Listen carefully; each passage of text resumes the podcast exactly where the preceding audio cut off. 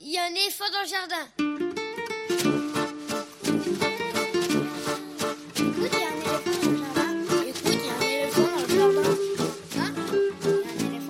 Bonjour, Véronique Soulet au micro pour l'actualité culturelle des enfants petits et grands en Île-de-France. Une émission pour tous les adultes qui n'ont pas oublié qu'ils ont d'abord été des enfants.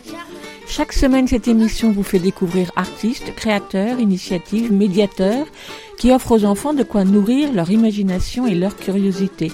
En tout cas, ce qui nous semble original, réussi, intéressant, avec des reportages, des chroniques, des interviews, des lectures, concoctées par les chroniqueurs de cette émission et moi-même. Aujourd'hui, avec moi au fil de l'émission, par téléphone interposé, Elsa Gounod pour sa chronique littéraire et Lionel Chenaille pour sa lecture. Au programme aujourd'hui, création musicale pour les tout petits avec Flavia Pérez, musicienne, chanteuse, compositrice et qui travaille depuis longtemps pour la petite enfance. La série de quatre petits livres disques écrits par Jovitech sur le thème des saisons, pour lequel elle a créé une bande sonore, est une belle réussite. Deux titres parus avant le confinement, L'air du printemps, Chapeau d'été, j'en avais d'ailleurs parlé ici en mai dernier, et les deux autres viennent de paraître, Parapluie d'automne et Souffle d'hiver, tous les quatre édités par Flammarion Jeunesse. À découvrir en compagnie de Flavia Pérez, ce sera dans une dizaine de minutes. Elsa Gounod, libraire jeunesse à Paris, propose sa chronique littéraire, grand livre pour petites personnes. Ce sera dans une soixantaine de minutes si on tient bien notre timing, sinon un petit peu plus tard. Et pour terminer, Lionel Chenaille lit un extrait d'un roman de littérature générale sur le thème de l'enfance et ce sera quelques minutes avant la fin. Et puis des infos, des chroniques sur les livres et les disques qui viennent de paraître. Vous pouvez suivre l'actualité de l'émission sur les réseaux sociaux, Facebook, Instagram, il y a un éléphant dans le jardin. Le podcast de l'émission est disponible à l'écoute ou à l'abonnement à partir de votre application habituelle ou encore directement sur la plateforme Ocha A-U-S-H-A. Écoute, il y a un éléphant dans le jardin. Et bien évidemment, l'émission est en rediffusion sur le site de la radio aligrefm.org. Écoute, il y a un éléphant dans le jardin, c'est l'émission qui ouvre des fenêtres sur l'actualité culturelle des enfants. Nous sommes ensemble pendant une heure et un peu plus, garantie sans virus. Écoute, il y a un éléphant dans le jardin. eh. Comme chaque semaine, on commence l'émission en écoutant un extrait d'une nouveauté discographique pour enfants. Quelle bonne idée que cette édition en solo, sous forme d'un magnifique livre disque, de la chanson de Gaël Faye, L'ennui des après-midi sans fin, un livre CD qui vient de paraître aux éditions Arène Jeunesse. Gaël Faye, on ne le présente plus, auteur français-rwandais du roman et désormais film Petit Pays, édité en 2016, rappeur, auteur, compositeur, interprète. En 2013, cet artiste éclectique sortait son premier album solo, Pili Pili sur un croissant au beurre, 15 chansons parmi lesquelles L'ennui des après-midi sans fin. Cette chanson, à la fois douce et mélancolique aux allures de slam, évoque les temps de son enfance au Burundi, ces après-midi où il n'y avait rien à faire à l'heure de la sieste, robinet qui coule, frigo qui bourdonne quand il n'y a pas de coupure de courant, les yeux sous le soleil avec les copains, ou encore sur le carrelage frais à l'intérieur, la pluie torrentielle des orages, l'absence de télé, seulement l'aquarium à regarder. Pour raconter ce train-train quotidien, comme il dit, Gaël use d'une langue poétique qui, en quelques mots, fait surgir des images d'une très grande force évocatrice. Sa voix mélodieuse, la musique de Guillaume Poncelet, les arrangements légers donnent envie d'écouter et réécouter cette chanson. Au départ, elle n'était certainement pas destinée aux enfants, d'autant que la langue de Gaël Faye n'est pas simple. Mais proposée sous forme de livre-disque, elle devient une histoire qui, au contraire, résonnera auprès de nombreux enfants. Qui ne s'est pas ennuyé au cours d'un long après-midi d'été dans l'attente qu'il se passe enfin quelque chose? Et de quoi susciter l'imagination? Car, écrit Gaël Faye à la fin de l'album, Enfant, il a eu la chance de s'ennuyer et donc de fabriquer d'immenses rêves et remplir à rabord le coffre-fort de son imaginaire. Les superbes images de l'illustrateur Hippolyte au fusain et à l'aquarelle, dans les tonalités de vert et de jaune, font écho au texte tout en laissant place à l'imaginaire, justement. Elle s'étale sur les grandes doubles pages du livre, très grand livre, puisqu'il a le format d'un 33 tours, la collection d'ailleurs s'appelant 33 tours. Enfin, je ne suis pas sûre que ce soit vraiment une collection, car c'est le seul livre des éditions Arène avec cette mention 33 tours indiquée sur leur site et ici sur la couverture. L'album est très élégant avec son beau papier épais et soyeux qui convient parfaitement bien aux images d'Hippolyte, lequel est surtout connu pour ses bandes dessinées et ses visuels pour des groupes de musique. Sous les images court le texte de la chanson dans une typographie elle aussi très élégante qui permettra ainsi aux jeunes lecteurs et jeunes auditeurs de s'imprégner de la langue poétique de Gaël Faye. Sur le CD qui accompagne le livre, il y a donc la chanson, interprétée par Gaël Faye, puis une deuxième plage avec seulement la version instrumentale, bien utile pour relire le livre à sa façon. C'est donc L'ennui des après-midi sans fin de Gaël Faye, un livre CD illustré par Hippolyte, superbement édité par les éditions Arène, Arène Jeunesse. Il coûte 20 euros pour les enfants à partir de 7-8 ans et pour les adultes aussi. On écoute Gaël Faye.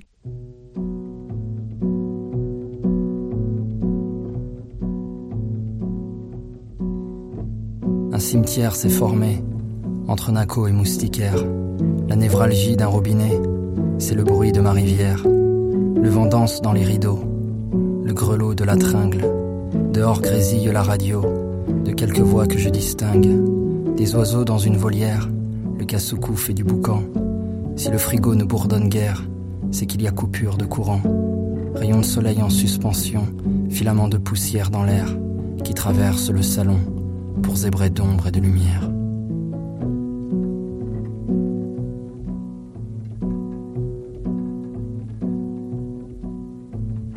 À l'heure de la sieste, j'apprivoise le silence, petit prince d'ennui modeste, entre moutons et somnolence, dans la vieille maison de briques, de la Belgique sous les tropiques.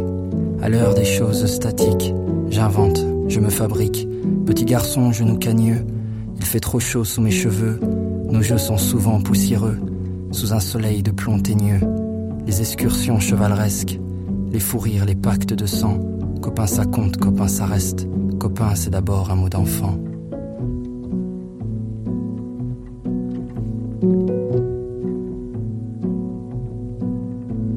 Dans le ventre de la maison, les adultes en digestion, et moi coincé dans mes questions, prisonnier d'une toile au plafond.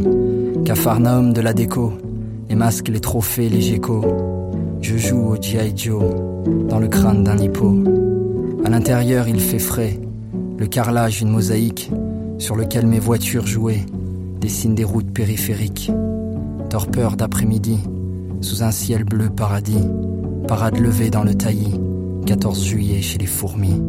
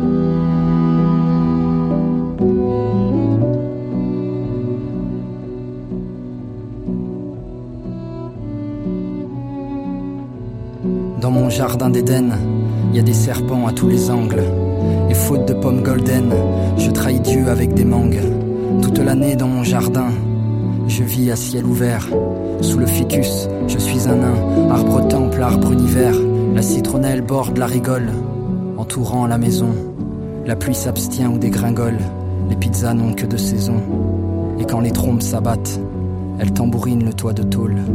Les bananiers deviennent frégates et l'eau cascade sur mes épaules.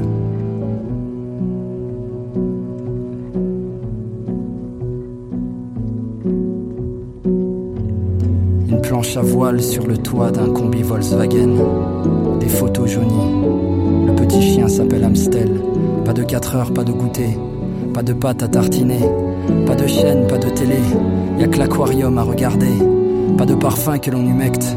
J'écris des lettres à une maman, à une absence, Apprendre à faire avec, c'est apprendre à faire sans. C'était ma vie, c'était la vie, c'était le train-train quotidien. C'était l'ennui des après-midi sans fin.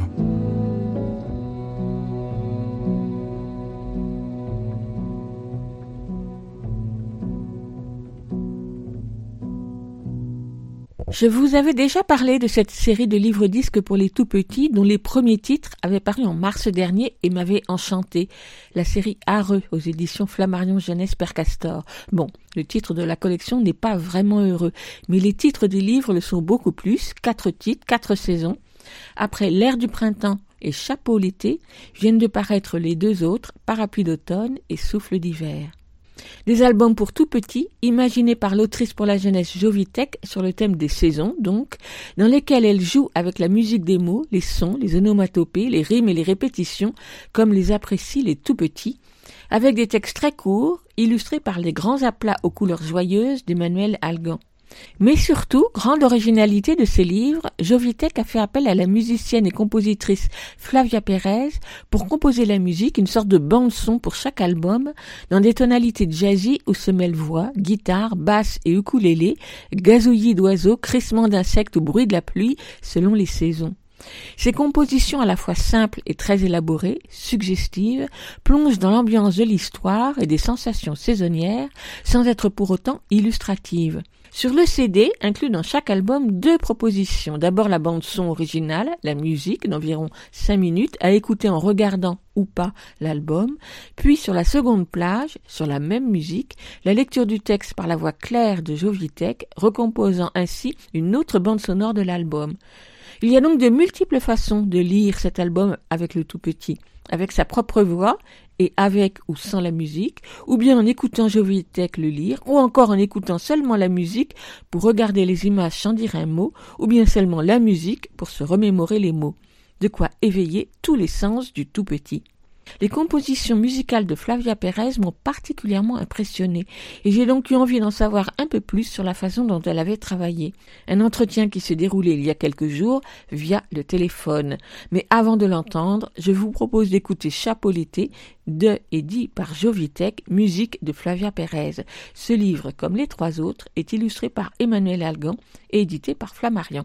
On écoute le début.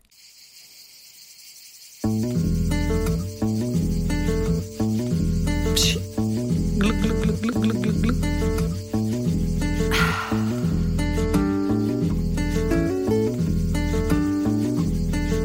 ne fait rien, comme un chat en paresse.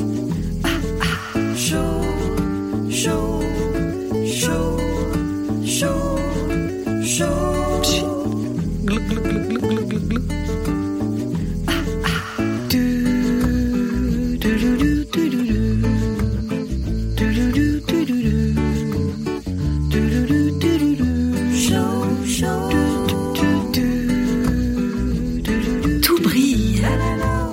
Les dents jaunes des crocodiles en espadrille.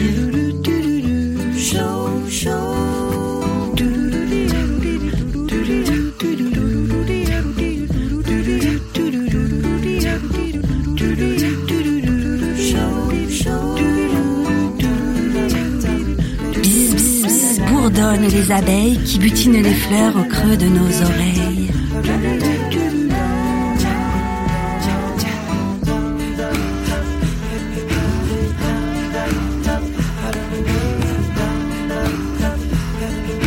Non mais oh les moustiques, ça suffit de nous piquer. Stop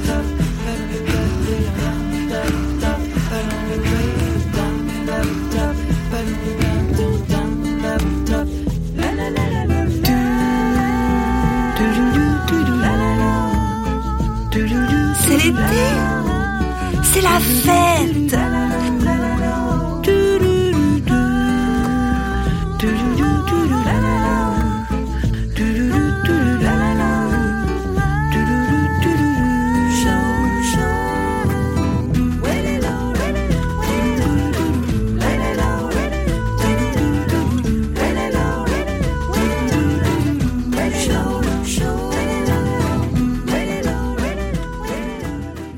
Flavia Pérez, bonjour.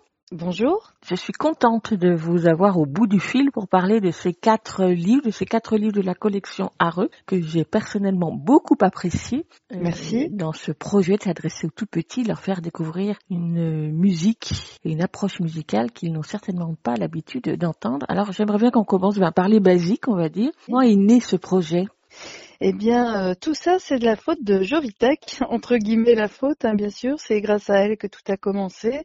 Elle avait en projet de faire quelque chose, euh, des textes, euh, voilà, au carrefour entre images et musique avec le texte pour les tout petits, tout petits. Elle a fait appel à moi parce qu'elle savait que de mon côté, c'était pas mes premiers faits d'armes. J'avais déjà commis quelques disques et notamment j'ai beaucoup de spectacles pour les tout petits depuis très longtemps. Je travaillais avec eux. Donc c'est assez naturellement comme elle me connaissait qu'elle a fait appel à moi. Et puis après, ça a été euh, validé par les éditeurs, surtout Flammarion, sous le nom de euh, Lucie Matranga, donc éditrice de Flammarion, qui, qui a validé le projet euh, et la musique. Alors dès le départ, le projet était qu'il y ait quatre livres, euh, chacun avec un CD. Oui, oui, dès le départ, euh, Jovitech euh, avait dans l'idée de faire euh, toutes les saisons, hein, donc il y en avait quatre forcément. Au départ, elle voulait faire a- appel à plusieurs musiciens. Et puis, euh, en fait, euh, au fur et à mesure du projet, euh, elle a dû être contente euh, de notre collaboration parce que je me suis retrouvée avec toutes les saisons à faire, ce qui donnait une certaine euh, cohérence aussi au projet puisqu'on avait la même illustratrice, Emmanuelle Hagan, et donc du coup, bah voilà, c'était une équipe qui était formée euh, pour les quatre saisons. Ce sont quatre livres qui sont destinés aux tout petits. Vous venez de le dire, vous avez Oui. déjà travaillé pour les tout petits, mais quand même, enfin, de ce que, de ce que Oui. j'ai lu sur le site, vous Oui. chantez pour les enfants, vous composez pour les enfants, mais un projet comme celui-ci, on va dire, c'est un petit peu autre chose quand même, non? Ben moi en fait je suis assez habituée à m'adapter. Je viens de la chanson pour les grands aussi. J'ai fait le métier d'auteur, compositeur, interprète pendant 20 ans. J'écris aussi par ailleurs pour le théâtre. Je suis aussi comédienne et voilà. Donc en fait moi mon métier euh, il est artistique, il est dans l'adaptation, il est dans la passion, le coup de cœur. Il se trouve que moi je me suis euh, aussi découverte dans ce projet parce que je pensais pas que je saurais orchestrer, euh, que j'y mettrais ma touche personnelle et que j'aurais euh, autant d'idées. Donc je me suis moi-même découvert là-dedans et je me suis vraiment épanouie. Ça m'a beaucoup plu en fait. J'ai vu sur votre site que vous animiez, que vous proposiez des conférences animées, c'est comme ça que vous les appelez, Oui. sur l'éveil musical des tout petits. Je suis musicothérapeute de formation et j'ai commencé l'éveil musical en 96 à la sortie de mes études. Venant de l'animation et étant musicienne et musicothérapeute, c'était évident que je suis arrivée, c'est un peu une autoroute d'évidence euh, d'arriver sur l'éveil musical des tout petits à une époque où c'était pas très très couru encore, ça n'arrivait pas, pourtant il y avait une demande. Et donc euh, j'ai commencé à ma formation sur le tas avec les tout petits et puis après, j'ai continué en de l'éveil musical. J'ai toujours gardé un pied dans l'animation parce que je trouve que quand on conçoit des spectacles, euh, la moindre des choses, c'est de, rester en lien avec la population euh, concernée. Donc moi, j'ai fait moi-même des bébés, donc euh, qui ont grandi après. Il fallait quand même que je retrouve toujours cette base bébé là, cette connaissance de mes petits sujets. Et donc petit à petit, j'ai acquis cette expérience associée à mes créations, à mes compositions, à mes spectacles pour les tout petits. Et il y a quelques années, j'ai commencé à développer l'éveil musical pour les tout petits tout petits, mais avec les parents, dans une triangulation en fait. La musique et moi-même devenons un média entre les bébés et les parents. On, crée un espèce de média en fait. euh, et du coup, ça crée un, un oxygène dans mon expérience, ça crée de nouvelles opportunités, de nouveaux horizons et de nouvelles recherches. Alors, est-ce que la collection Areux et ces quatre petits livres pour les tout petits sont pour vous une sorte de prolongement ou un autre pan de votre activité vers les tout petits?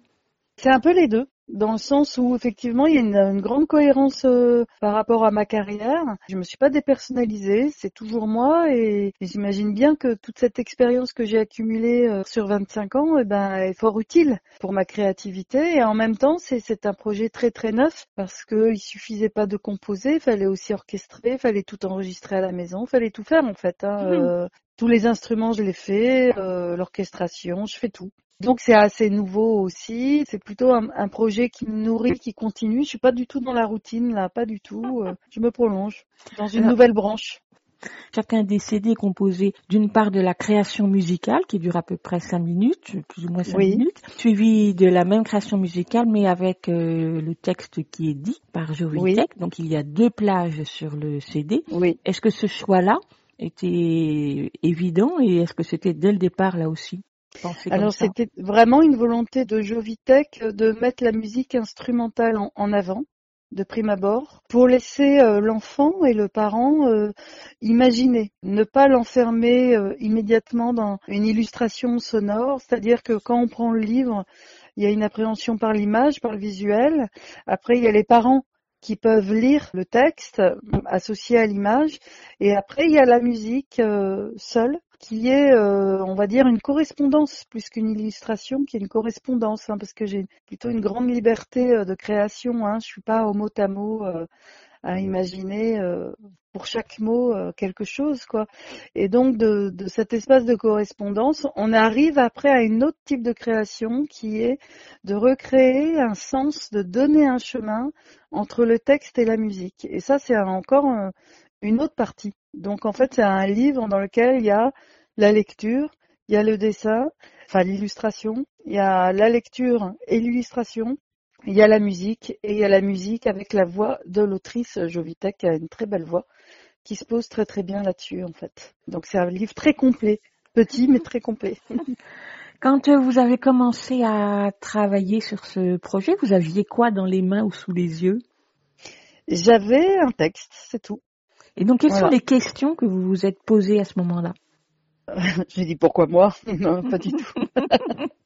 Euh, en fait, euh, je me pose pas trop de questions et je pense que c'est ma force dans le sens où je m'imprègne du texte et je me laisse vivre par rapport à une aspiration, c'est-à-dire que des fois la créativité c'est assez mystérieux et euh, s'il y a bien un moment donné où le senseur intérieur doit pas être présent, c'est au démarrage d'un projet.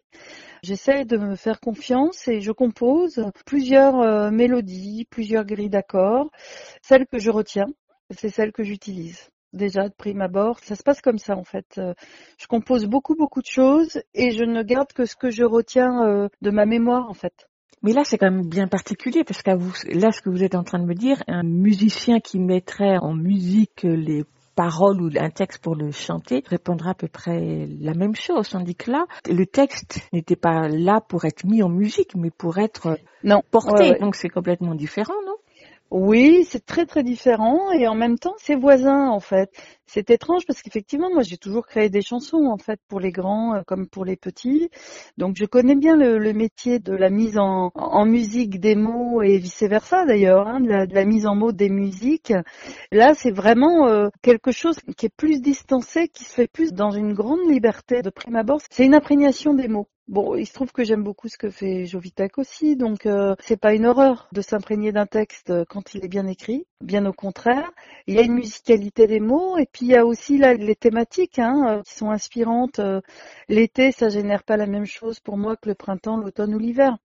Donc je m'appuie aussi sur une charte euh, de sons en fait que je vais prendre, que je vais cueillir dans des banques sonores, que je vais créer moi-même. Concernant l'eau euh, ou le vent, j'ai été enregistré du vent, j'ai été enregistré euh, des cigales, des crapauds, euh, et ça c'est super intéressant parce que ça, ça participe autant que le texte finalement cette ambiance que Jo traduit par mots, euh, euh, j'essaye de la traduire par musique, et donc il y a tout un univers qui va avec les saisons, un univers sonore. Donc moi je m'appuie sur cet univers également au même titre que le texte et après je propose euh, à Jo et, on étaye un petit peu euh, par rapport aux images qu'elle a suggérées. Moi ça m'amène à, euh, sur des images sonores, on va dire des illustrations sonores qui sont validées ou pas et puis il y a des essais, il y a des erreurs et je réajuste euh, en permanence pour être au plus près de ce qu'elle voudrait suggérer en fait, euh, pas de ce qu'elle a voulu dire parce qu'en musique c'est plus de la suggestion. Les mots veulent dire des choses mais la musique suggère, c'est un autre domaine donc c'est un monde sensible et il n'y a pas de recette.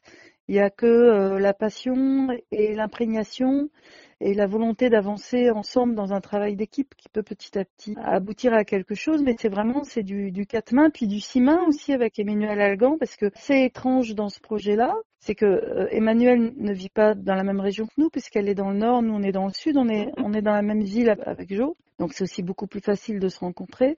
Mais ce qui est tout à fait étrange, c'est de voir les, correspondances. Parce que Emmanuelle Algan, elle-même, euh, n'a que le texte. Quand elle débute, elle n'a pas la musique non plus. Hein. Et il y a une véritable correspondance entre les trois. Donc c'est-à-dire que le texte est assez imprégnant pour que on puisse l'une et l'autre, l'illustratrice et, et moi-même, se retrouver finalement sur la même longueur d'onde. Voilà, il y a quelque chose d'assez magique, d'assez alchimique qui se passe pour l'instant en tout cas. euh, et donc c'est merveilleux.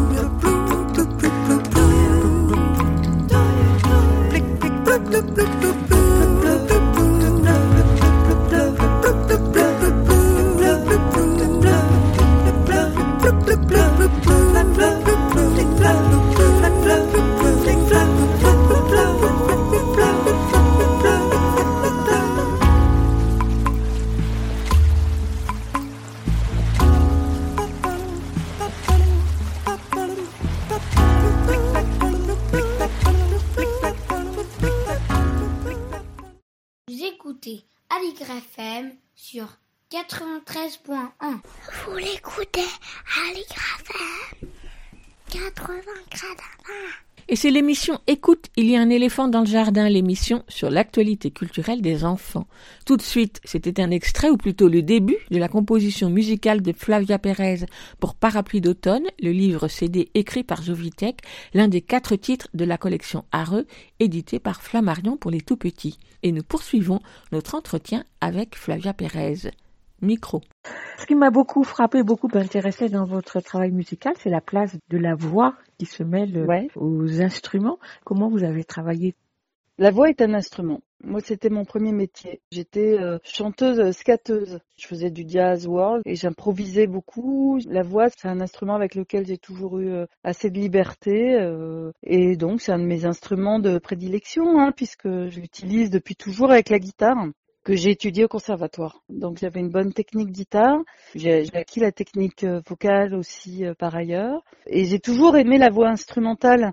J'aime beaucoup euh, les musiques d'autres pays parce que du coup ça me détache des mots et du sens des mots que j'adore aussi par ailleurs, mais donc du coup m'appuyant sur la musicalité de la voix, sur les sonorités, en fait il y a vraiment moyen d'en faire un instrument à part entière avec euh, cette force du bruitage et du phonème qu'a la voix au-delà de l'instrument, euh, c'est quand même formidable parce que c'est aussi quelque chose qui est très illustratif la voix. Si je fais boum badaboum, eh ben ça, ça parle beaucoup à un petit enfant. La force du bruitage et de l'onomatopée. Le but du jeu, c'était surtout de ne pas se départir hein, de cet appui formidable euh, qu'est la voix dans, le bruitage. Puis moi, j'ai toujours aimé les chœurs. Tout mon travail euh, dans mes prestations en spectacle, je m'appuie souvent sur euh, mon sampleur. C'est un échantillonneur, donc j'empile des voix de chœur parce que j'adore ça en fait. Je pense que je suis choriste avant tout et que j'aime orchestrer la voix en particulier. C'est vrai que comme c'est une autrice qui m'a proposé ce travail, elle m'a laissé vraiment euh, faire ma créativité, elle m'a laissé choisir mes instruments, choisir mes- mon orchestration. Voilà, je suis complètement euh, capitaine du projet à ce niveau-là. Et ben forcément, on se refait pas. J'aime la voix, j'aime la guitare acoustique, euh, j'aime les petites percussions Oui. brésiliennes. Voilà. Du coup, ça sointe ma personnalité. hein. Si vous écoutez des choses que je fais pour les grands ou que j'ai pu faire, effectivement, c'est toujours moi. c'est toujours moi, mais c'est instrumental. Ce projet me permet vraiment de développer toutes mes compositions, tout ce que j'entends dans ma tête. Je peux enfin le donner, ce qu'on peut pas forcément faire en chanson parce que comme la voix porte le texte, on est toujours limité. Puis finalement, la, la chanson, euh, elle est très codée, alors que là, on part pour des bébés, on part sur un projet qui est très ouvert.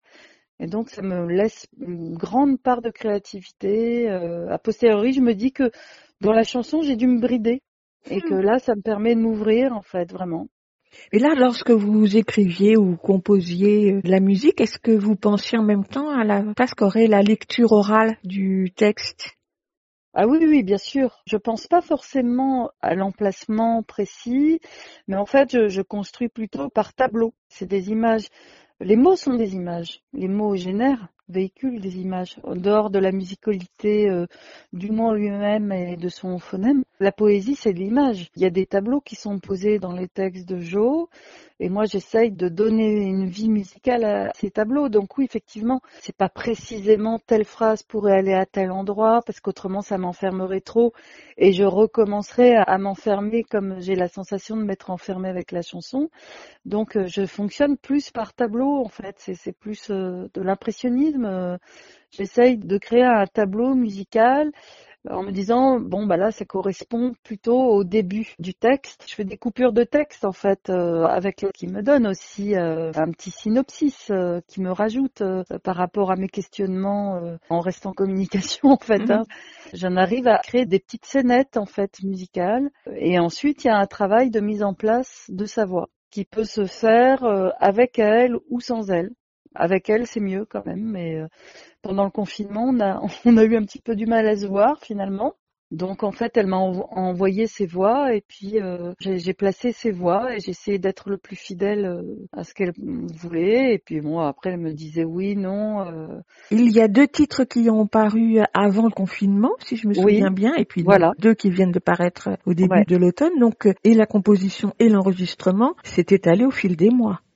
Oui, parce que composer des morceaux comme ça, ça se fait pas du jour au lendemain en fait. Hein. C'est long. Hein. D'ailleurs, c'est une composition, moi j'appelle ça du tissage. hein. Il y a une longue maturation et puis il y a, il y a un long travail.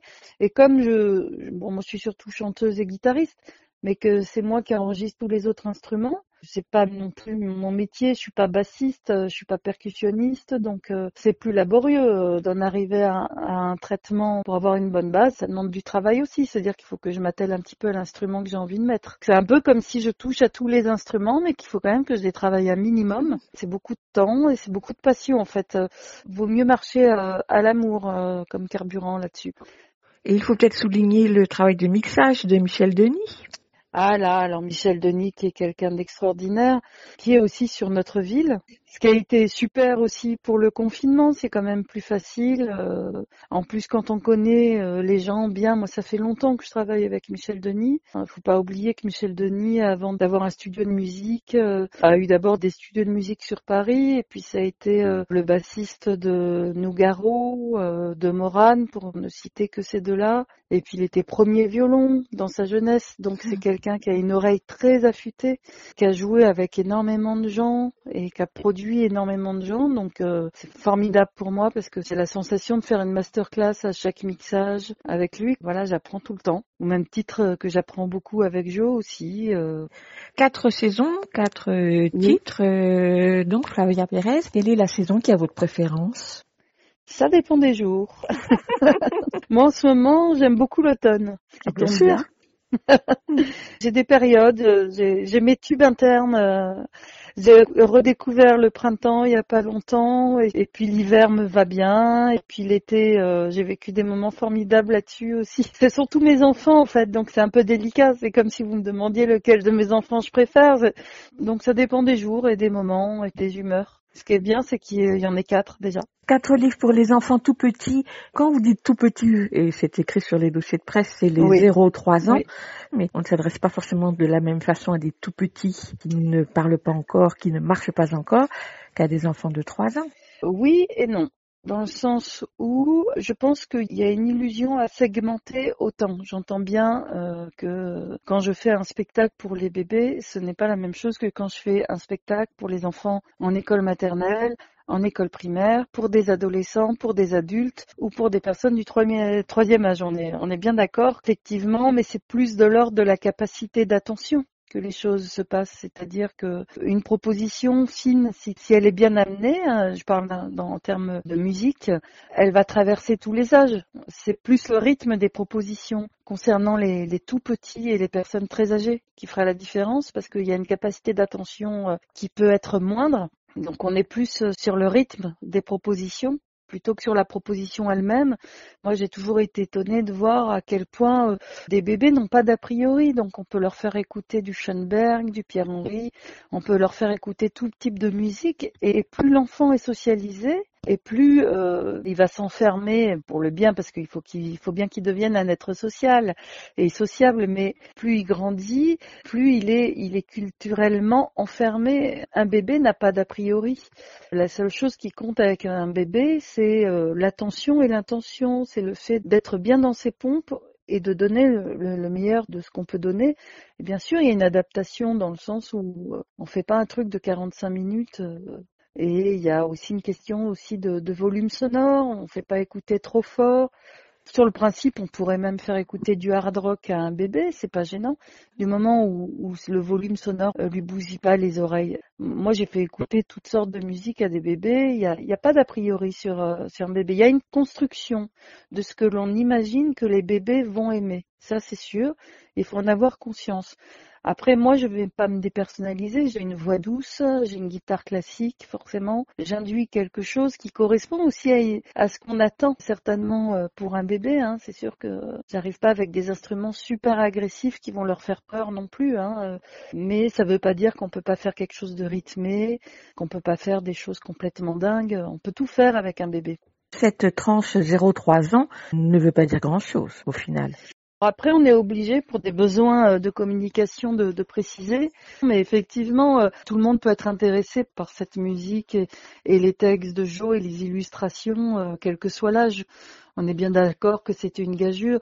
Moi, j'aime beaucoup euh, l'idée de me dire qu'en fait, en m'adressant au bébé, euh, officiellement, c'est un cheval de Troie pour atteindre euh, le bébé et l'âme de tout à chacun, en fait, parce que un, bébé, c'est une âme pure, c'est une âme qui est pas encore socialisée complètement, et donc du coup, ça parle à l'âme plus que à une tranche d'âge. Donc oui, ça s'adresse au bébé et au bébé qu'en chacun de nous, à, à mon avis, oui, c'est comme ça qu'on peut le voir comme ça, ouais. Flavia Pérez, mes dernières questions seront un petit pas de côté pour vous demander Oui. d'abord quel a été le livre de votre enfance qui vous a marqué et qui vous a peut-être conduite à vous intéresser au jeune public, aux jeunes enfants?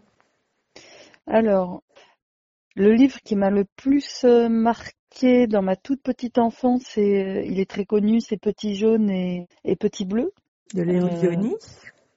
Ça, ça m'a énormément marqué. Après, ce qui, ça m'a pas forcément amené à faire du spectacle. C'est plus euh, la, la- la musique avec les bébés, l'éveil musical en crèche qui m'a amené euh, tout simplement euh, à monter des petits spectacles dans un premier temps. En fait, c'est pas forcément connecté, mais voilà. Petit jaune et petit bleu, voilà. C'était mon, mon livre phare. Merci beaucoup, Flavia Pérez. Merci beaucoup. Merci. Les quatre livres s'appellent L'air du printemps, Chapeau l'été, Parapluie d'automne, Souffle d'hiver.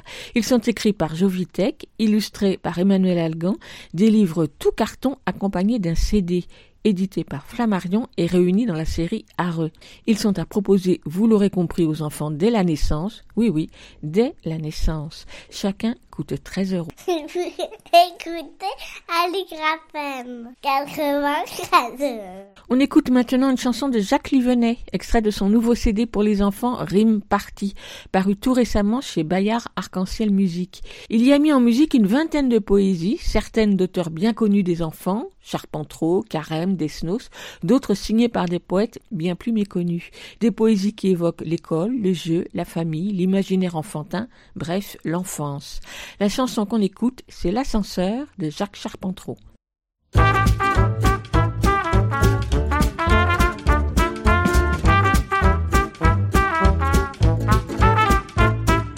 Pour s'envoler jusqu'à la lune, il faut que la fusée s'allume. Pour aller s'installer là-haut, il faut la cabine Apollo. Chacun choisira son voyage. Je m'arrête au vingtième étage.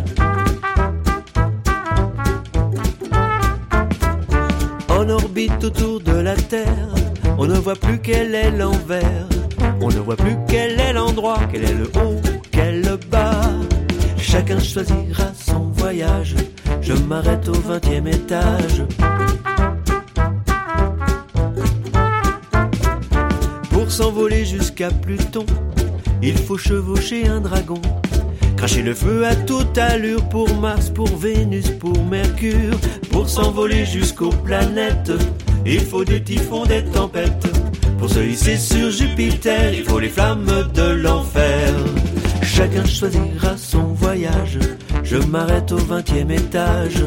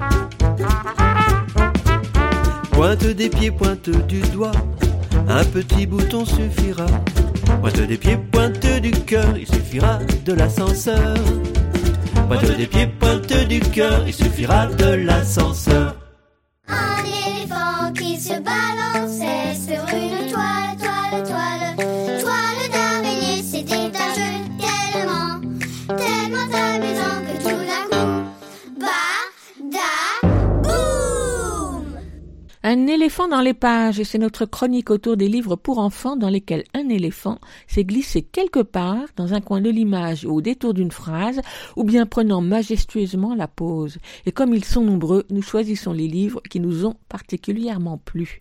Aujourd'hui, nous restons dans les livres pour les plus petits, avec deux imagiers très grand format, aux pages cartonnées, dans lesquels les petits, c'est-à-dire dès deux ans et durant toutes les années de maternelle, vont aimer se plonger pour aller dénicher les plus petits détails, à moins qu'ils n'aient envie de se servir des livres comme cabane et pourquoi pas.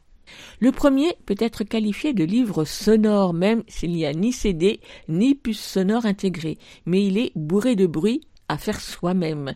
Il faudra donc du souffle, une langue bien déliée et de la constance pour se lancer dans la lecture de Le grand livre des petits bruits, publié chez Casterman, réalisé par l'illustratrice Zena Abishared, dont vous connaissez peut-être les bandes dessinées souvent primées. Pas d'histoire dans cet album, donc, mais sept grandes planches, sept scènes dans le jardin, dans la salle de bain, à la plage, etc., remplies de personnages dans tous les sens qui vaquent à leurs occupations avec de nombreux détails et clins d'œil humoristiques. Le dessin est en noir et blanc, avec ce travail sur le noir à plat et tracé épais, si caractéristique de Zeina Abishared. Et puis, dispatchés sur les pages, sous forme de petites vignettes colorées, tous les bruits, onomatopées, interjections, cris, chansons, musique que produisent tous ces gens, animaux, objets, que l'on est donc invité à dire de façon la plus intelligible possible, et qu'il faudra, c'est certain, répéter des dizaines voire des centaines de fois, et là, on n'est plus tout à fait certain d'avoir fait le bon choix de livre. D'autant qu'il y en a qui ne sont pas faciles à dire, il faudra donc s'entraîner. Ainsi, dans la salle de bain, s'il est plutôt facile de dire les blou blou blou blou blou ou les ploc ploc ploc de l'eau dans la baignoire, les gratte gratte gratte de l'éponge ou encore le ras ras ras du rasoir, c'est un peu moins facile de dire les swatch swatch de la brosse à dents et encore moins le vnous du séchoir à cheveux. Et d'ailleurs, je ne suis pas certaine du tout de l'avoir bien dit. Voilà de quoi s'amuser avec les enfants, quitte à réinterpréter les bruits à sa façon, et l'album est drôlement joyeux. Quant à l'éléphant, il se trouve tout simplement à la page du zoo, parmi les nombreux autres animaux, et je m'abstiendrai de faire le bruit, ou plutôt le barrissement qui est indiqué au-dessus de sa tête, par peur du ridicule. C'est donc le grand livre des petits bruits de Zeina Abishared, publié par Casterman début novembre. Il coûte 17 euros. Il est à proposer aux enfants des deux ans. Écoute, il y a un éléphant dans le jardin, eh. Le plein de choses, imagier fou pour les enfants curieux d'Ariana Tambourini est encore plus grand et explose de couleurs vives. Là aussi, des grandes scènes remplies d'objets et de personnages, le supermarché, le gymnase, le chantier, le château fort, le bateau pirate, entre autres. Sur la page de gauche, tous ces objets et personnages sont sagement alignés, sous-titrés du mot correspondant. Banane, balance, éponge, mamie Yvette, Armand, poulet, cacahuète. À chacun et à chacune de les retrouver mis en situation, si je peux dire, dans la scène d'ensemble, pleine de mouvements et de détails amusants sur la page de droite, à la composition et mise en page étonnante. Étonnante par leur construction, qui joue avec les lignes et les surfaces de couleurs, à chaque fois différentes, selon la thématique du lieu. Droites et obliques au supermarché, rondeurs à la ferme, courbes et pointillées à la fête foraine, cases et carrés à l'école ou sur le chantier, superposition et fouillis dans la jungle. Pas de traits pour dessiner objets et personnages, seulement les aplats de couleurs, et chaque double page se révèle ainsi très singulière, d'autant que pour chacune d'elles, Ariana Tambourini a utilisé un petit nombre de couleurs très vives. Jaune, rouge, vert à la ferme, bleu nuit, jaune, orange au gymnase, rose, bleu, turquoise, jaune à l'école, toutes les pages s'harmonisant avec beaucoup d'élégance et surtout de gaieté. Dans un tel imagier, je me doutais bien que je trouverais un éléphant. En fait, j'en ai trouvé trois. Dans la jungle, bien sûr, mais étonnamment ce n'est pas un éléphant mais une feuille d'éléphant. Eh oui, feuille d'éléphant, car elle a la forme d'une oreille d'éléphant. À la fête foraine, une peluche éléphant bleu a gagné au stand de la pêche au canard. Et enfin, sur la toute dernière page, dans la chambre de l'enfant au pyjama à pois qui joue avec tous ses jouets et où on reconnaît le château fort, les affaires de piscine, le jeu de la marchande, les animaux de la ferme et l'éléphant bleu. Et alors, on repart en arrière pour dénicher sur chacune des pages l'enfant dans son pyjama à pois. Voilà un imagier qui promet quelques bons moments. Le plein de choses, imagier fou pour enfants curieux, d'Ariana Tambourini, publié aux éditions Thierry Magnier avant l'été. Il coûte 22 euros et mesure 40 centimètres.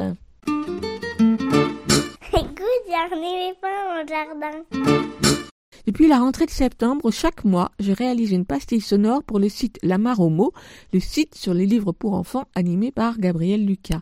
Du tac au tac, c'est le titre de cette pastille sonore, pour laquelle un créateur ou créatrice jeunesse accepte de répondre à nos questions pour entrer dans son petit monde de fabrication, d'inspiration et de création, pour dévoiler les hauts et les bas qui mènent d'une idée de départ à la réalisation d'un livre. Une pastille sonore postée chaque troisième mercredi du mois sur le site de la Maromo et à retrouver en écoute également sur le podcast de notre émission sur la plateforme Ocha. Et pour la troisième pastille sonore, postée ce matin à 8h30, c'est Ariana Tambourini qui s'est prêtée au jeu de ce petit questionnaire. Alors comme j'ai beaucoup aimé son livre, je suis ravie de partager ce tac au tac avec vous.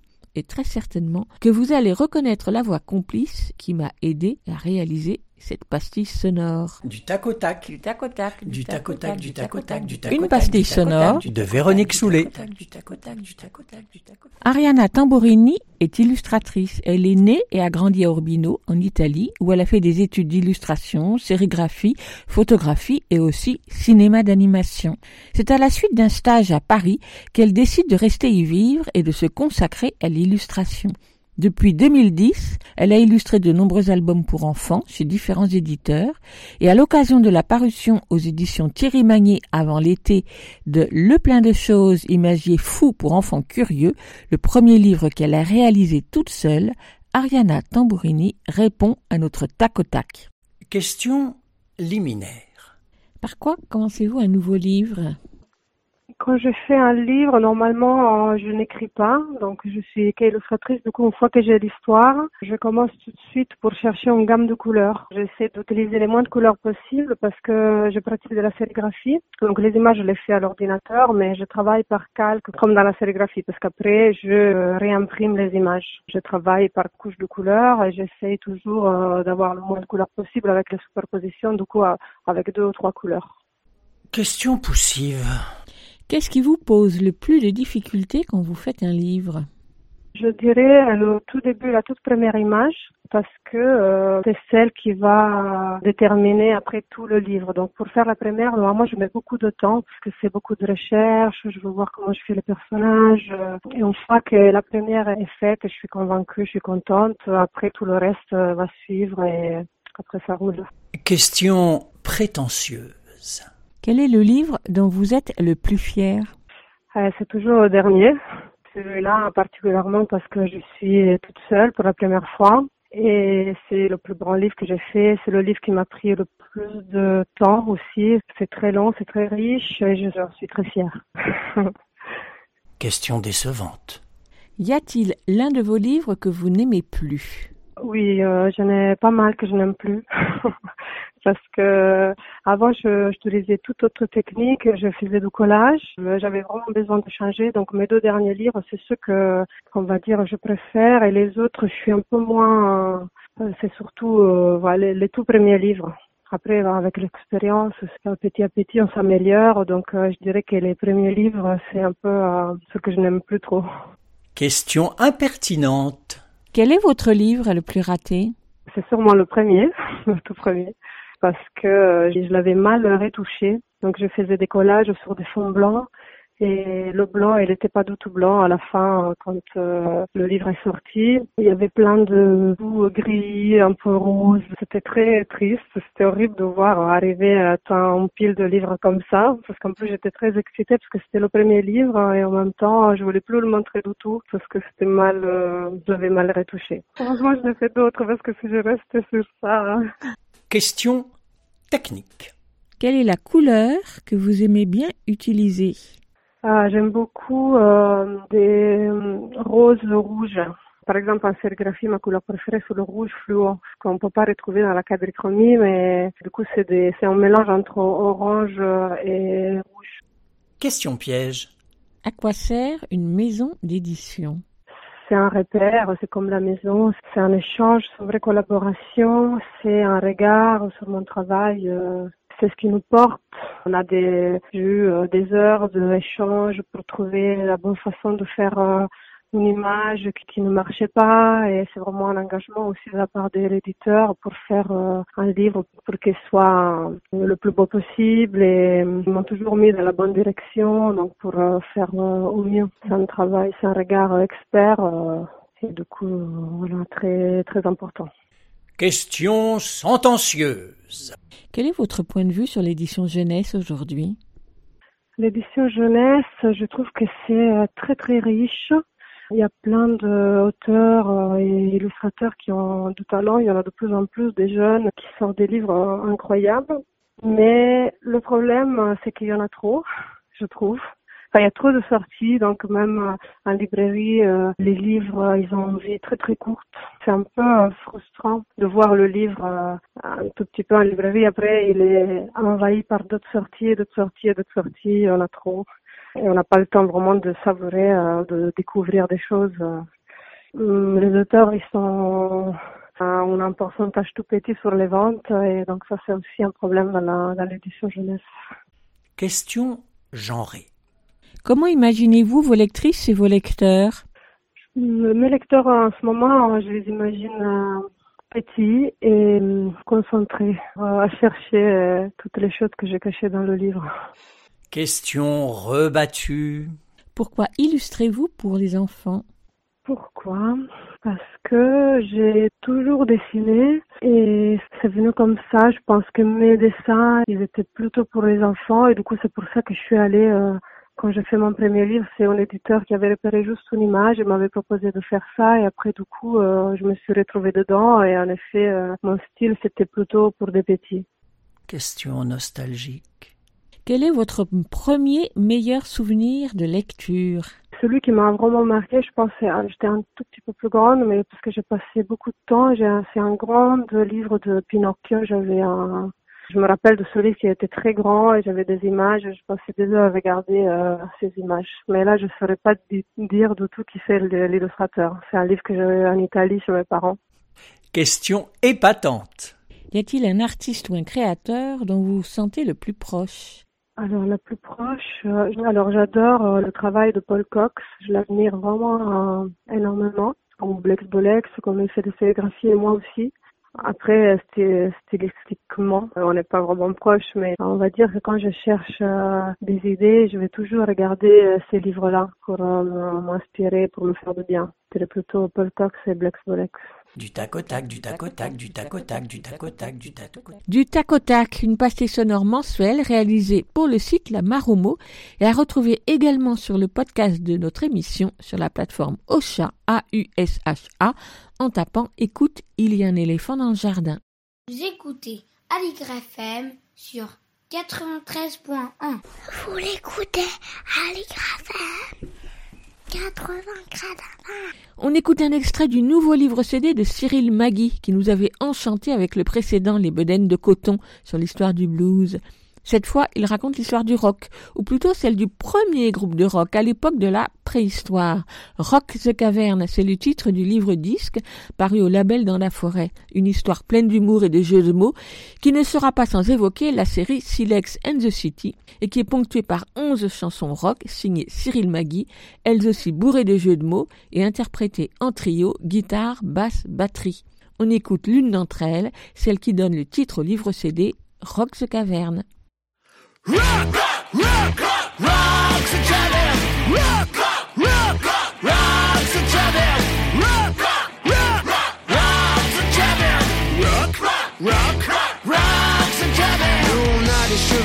Paléolithiquement incorrects. C'est la nouvelle génération, fini les australopithèques. Plus de pierres mal taillées, c'est la fin du paléolithique. Une nouvelle ère est arrivée, notre musique est néolithique. Rock, rock, rock, rock the cavern. Rock, rock, rock, rock the cavern. Rock, rock, rock the cavern. Rock, rock, rock the cavern. Nous, on est des vrais rockers, on veut pas être chasseurs-cueilleurs. Sédentaires, on veut rester des heures assis dans le canopé. Préhistoriquement attardés, les anciens ne font plus rêver. Nous, on veut des jeux de vie et d'os, du paléo, c'est nous les boss. Rock, rock, rock the cavern. Rock, rock, rock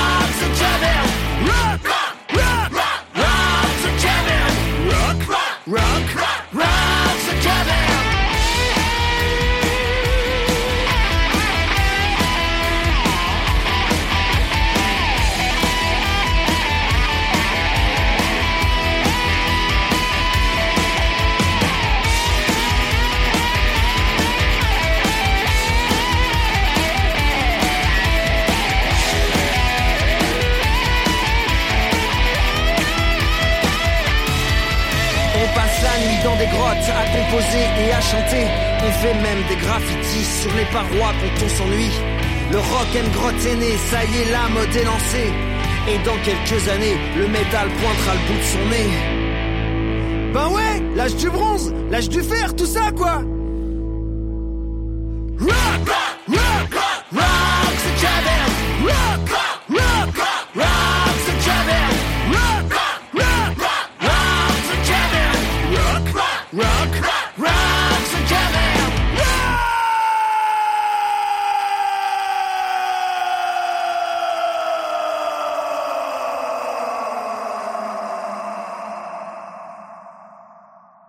Cela fait bientôt trois semaines que les théâtres, salles de spectacle, compagnies, artistes sont à l'arrêt.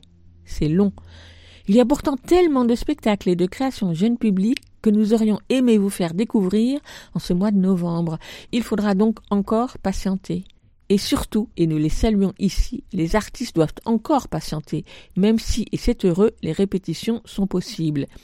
Il et elle doivent aussi garder le moral, et c'est ce qu'a fait avec beaucoup d'humour la compagnie Tourne Boulet en montant et en tournant une vidéo qui raconte l'envie brûlante des artistes de retrouver le public.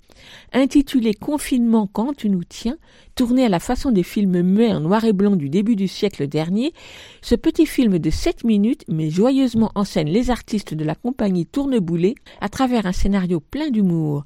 Je vous propose d'en écouter le début, même si bien sûr, il faudrait le voir avec les images.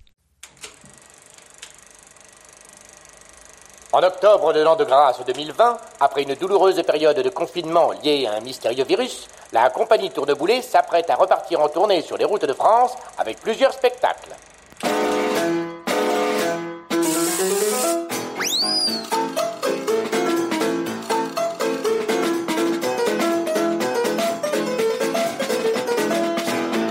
Cette tournée devait commencer à Lille, au théâtre Le Grand Bleu, avant de prendre la direction de Draguignan, Sainte-Maxime et Oulin, avant de revenir à Lille à la maison Folie-Oisem. Tandis qu'un autre spectacle devait se jouer à l'Arc, scène nationale du Creusot, et au théâtre Molière, scène nationale de Sète, pour finir enfin à Paris.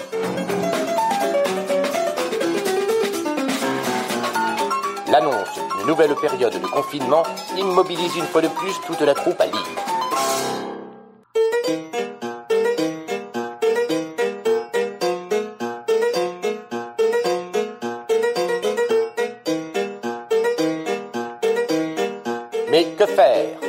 Désespérément du public La compagnie doit se rendre à l'évidence, le public est bel et bien confiné.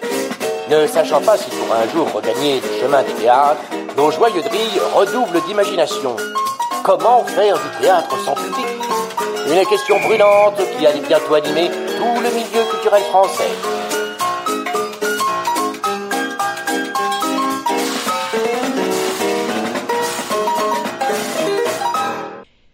Artistes de la compagnie Tourneboulet de tenter de jouer leur spectacle sans public. Ça ne marche pas. Ils installent alors des poupées sur les gradins. Pas mieux. Jusqu'au jour où une petite fille sonne à la porte du théâtre du Grand Bleu. Et là, le film passe en couleur.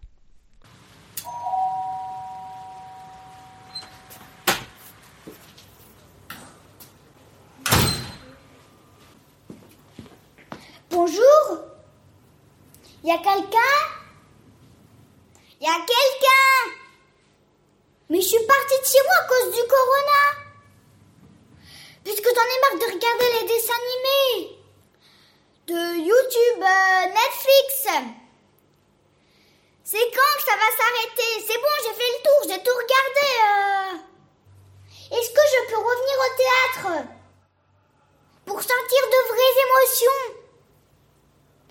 Puisque j'ai envie de continuer à m'élever culturellement. Consulter la plaquette de saison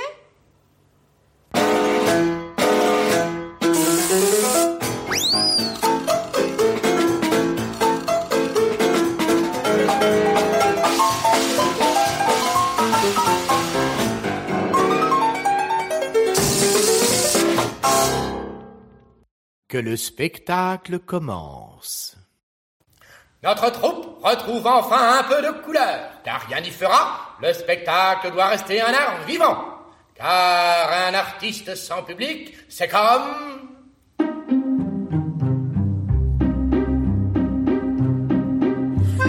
plante sans eau ni soleil, un printemps qui reviendrait sans soleil.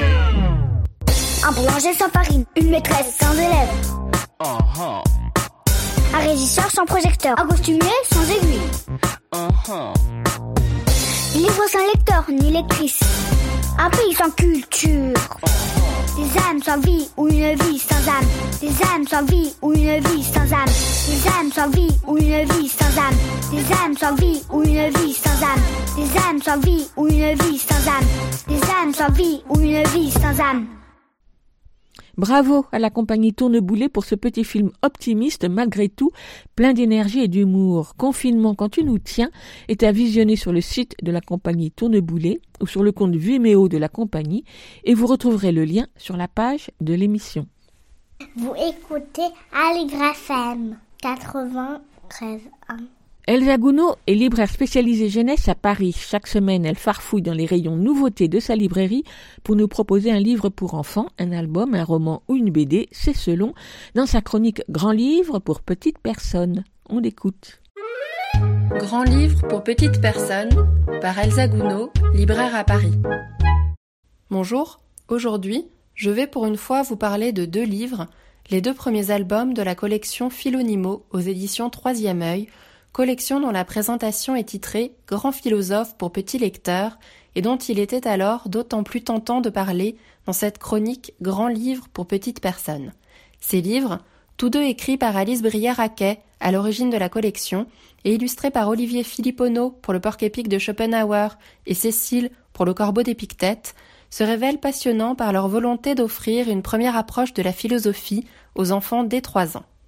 Troisième œil est une petite structure d'édition, aux publications toujours très belles et intéressantes, mais aussi un atelier de création, réalisant affiches, conception et identité graphique. Les univers créés autour de leurs livres sont riches et réfléchis. Beaucoup d'ateliers ou autres interventions sont mis en place autour des textes et jeux littéraires, mais aussi autour de l'illustration, avec des premières approches de techniques de gravure notamment proposées aux enfants. Ce travail, très cohérent autour de leurs différents livres, montre une approche globale et passionnante du livre pour enfants en s'intéressant et en questionnant le contenu du livre mais aussi sa fabrication. Avec la toute nouvelle collection Philonimo, Alice Brière-Raquet retrouve Troisième œil où elle a déjà écrit plusieurs albums dont Tangram ou Il, Elle, Lui, en parallèle des nombreux albums, romans ou recueils de poésie dont elle est l'autrice pour d'autres maisons, mettant ses textes et son souci de la justesse des mots au service de diverses formes littéraires tout aussi intéressantes dans cette perspective.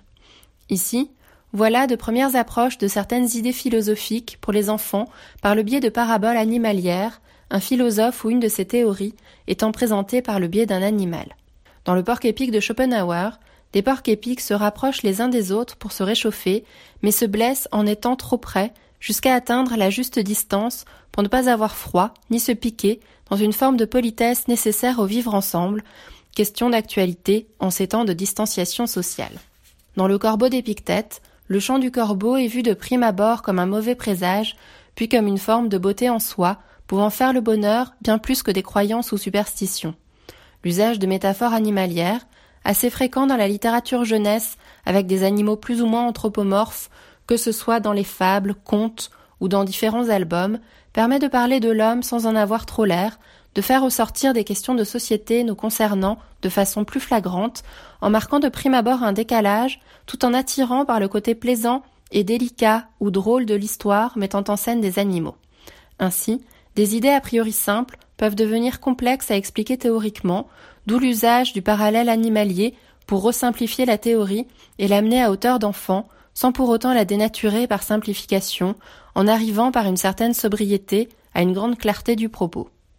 Ces petits livres peuvent alors être lus ou écoutés avec différents niveaux de lecture, selon l'âge du lecteur et l'usage que l'on en fait, le but premier étant alors sûrement d'évoquer la possibilité de premier questionnement, de la réflexion par soi-même et en elle-même, dès un jeune âge. Les textes courts s'avèrent alors aussi intéressants que beaux et poétiques, avec des rimes passagères, des sonorités bien choisies et un rythme proche parfois de certains haïkus qui en font de réjouissantes lectures à voix haute. Eu égard à la ligne de troisième œil, imbriquant finement texte et graphisme, il va sans dire que ces livres sont très beaux dans leurs illustrations, mais également dans la maquette de la collection, bien réfléchie et à la fabrication impeccable, de la couverture de couleurs franches à la découpe ronde laissant apparaître l'animal en question, au choix du papier utilisé en passant par le petit format très agréable et bien adapté à une mise en bouche philosophique pour petits, sans être trop impressionnant pour les plus grands. Des techniques d'illustration traditionnelles sont utilisées par les différents illustrateurs, montrant par là cet attachement à la belle illustration. Ainsi, le porc épique de Schopenhauer est illustré par Olivier Filippono selon la technique de l'estampe japonaise et le corbeau d'Épictète est illustré par Cécile à la gravure à la pointe sèche. Chaque illustration reprend, dans son style, une charte claire, notamment quant aux couleurs, avec l'usage principal du noir et blanc, auquel s'ajoute la couleur franche de la couverture, différente pour chaque livre. Cette nouvelle collection, saisissante au premier regard par son travail graphique, s'avère donc tout aussi belle qu'intelligente et astucieuse, en mêlant subtilement philosophie, poésie et belle illustration. J'espère vous avoir donné envie de découvrir ces livres que je conseille à partir de trois ans, Le porc épique de Schopenhauer et Le corbeau d'Épictète, écrit par Alice Brière-Haquet et illustré, pour le premier par Olivier Filippono et pour le second par Cécile, dans la collection Philonimo des éditions Troisième œil, au prix de 9 euros chacun. Moi, j'ai hâte de découvrir les prochains livres de cette collection, qui seront illustrés notamment par Loïc Gaume ou Sophie Vissière, ce qui ne me fait que plus envie encore. Merci Elsa pour cette invitation à philosopher avec les jeunes enfants avec ces deux petits livres de la collection Philomino aux éditions du Troisième œil, à découvrir de visu et à commander dans toute bonne librairie. On termine l'émission avec Lionel Chenaille autour de la lecture d'un extrait de littérature générale. Bonjour Lionel. Bonjour Véronique. Qu'as-tu trouvé dans ta bibliothèque cette semaine? Alors, dans ma bibliothèque cette semaine, j'ai trouvé un livre qui s'appelle Hannibal d'Anne Bragance. Hannibal, c'est l'histoire d'Edgar, pardon, j'allais dire Edouard, qui a 12 ans, qui vit avec ses parents Hugues et Loli, qui travaillent tous les deux dans le cinéma, qui sont très aisés, qui n'ont pas de problème d'argent. Et Hugues et Loli décident d'adopter un petit péruvien du nom d'Hannibal, voilà. Donc évidemment, l'arrivée de cet enfant de 5 ans va bouleverser la vie d'Edgar. Ça s'appelle donc Hannibal d'Anne Bragance. On t'écoute.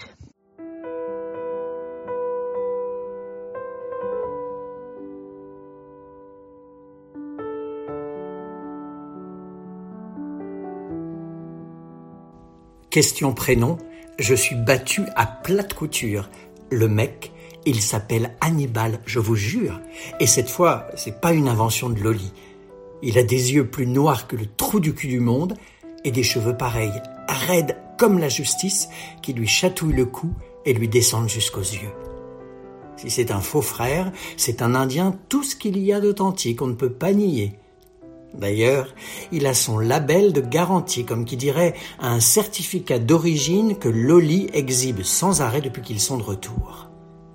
À Nice, quand ils sont descendus de l'avion, Loli le portait dans ses bras. En bas de la passerelle, elle l'a déposé à terre et ils l'ont pris chacun par une main avant de se diriger vers nous. À mi-chemin, ils ont fait une chose qui m'a complètement débecté. Malade j'étais. Ils ont compté un, deux, trois et ils l'ont soulevé du sol comme ils faisaient avec moi quand j'étais petit. Normalement, les enfants trouvent ça drôle et se mettent à rire comme des bossus. L'Inca, ça lui a fait ni fou ni fa. On n'a pas vu l'ombre d'un tressaillement de sourire sur sa bouille d'empaffé. Le mec, je me suis dit, c'est pas un marrant si ça se trouve. Loli et Hugues regrettent déjà de l'avoir adopté. Oh, J'étais aux anges d'assister à leur premier fiasco. On s'est retrouvés dans le hall de l'aérogare où j'attendais avec André. Loli a pris son faux fils aux épaules et l'a placé devant moi en disant Sweetie, voici Hannibal, embrasse-le, sois gentil. J'ai pas bougé. Le môme, il est si petit qu'il avait les yeux à hauteur de mon ceinturon. Moi, je regardais droit devant moi, autant dire très loin au-dessus de sa tête. On est resté comme ça une flopée de minutes, et c'est Hugues qui a mis fin à l'embarras. Histoire de me narguer, il a pris Hannibal dans ses bras et il s'est éloigné avec lui vers le secteur où on récupère les bagages. Loli m'a glissé un long regard de reproche, sa deuxième spécialité. S'il vous faut des détails, je peux ajouter que le mec Hannibal est un morveux de 5 ans, euh, un morveux au sens propre, vu qu'il a toujours la chandelle au nez, une vraie dégoûtation. À part ça, même si je vais pas le crier sur les toits et que je ferai jamais à Loli le plaisir de l'avouer, je le trouve assez trognon avec sa bouille ronde de vieilles pommes cuites. Il faut le voir marcher. Il se prend une gamelle tous les dix pas à cause que, dans sa vie antérieure, là-bas à Ayacucho, il avait jamais porté de chaussures. Il devait même pas savoir que ça existait. Celle que lui a acheté Loli lui donne la démarche d'un ourson qui aurait sifflé un biberon entier de chicha. La chicha, c'est l'alcool de maïs qu'ils boivent là-bas. Je le sais parce que Loli a goûté et qu'elle arrête pas de nous en rebattre les oreilles. Depuis qu'ils sont revenus, ils sont sans cesse à s'extasier sur les mœurs du Pérou. Ils matraquent du matin au soir et je parle pas des projections de films ou de diapos qu'il faut se farcir chaque fois qu'un invité se pointe. Ils connaissent tout, à croire qu'ils sont allés dans les Andes pour suivre des cours accélérés d'histoire et de géographie plutôt que pour adopter un enfant. Il paraît que les Indiens qui vivent en altitude ont une cage thoracique beaucoup plus développée que la nôtre et donc le cœur plus gros, plus grand. Est-ce que Loli avait une idée derrière la tête quand elle m'a sorti cette histoire? Une idée pas sympa à mon égard? Est-ce qu'elle veut insinuer que son faux fils a plus de cœur que le vrai? Ils ont dû raquer un maximum pour avoir l'Inca. Peut-être qu'ils l'ont payé plus cher que la Daimler, vu qu'il a un super moteur dans la poitrine. Mes parents, ils sont bourrés de fric, alors ils achètent toujours ce qu'il y a de mieux. N'empêche, Loli a pas voulu me dire le prix. Il paraît que je l'ai scandalisé avec cette question. Mais enfin, Sweetie, où vas-tu chercher des idées aussi monstrueuses? Un enfant, on ne l'achète pas. On ne le choisit même pas. On prend ce qui vient, tu sais. Ma pomme, c'est sûr, ils l'ont pas payé et ils l'ont pas choisi. Parce que s'ils avaient eu la possibilité, ils auraient pris un mieux que moi, un moins moche, un plus sympa, et qui les aurait pas fait tourner en bourrique. Mais pour l'Inca, j'ai quand même un doute. Je vois pas pourquoi les Péruviens, ils refileraient leurs morpions gratis à des étrangers.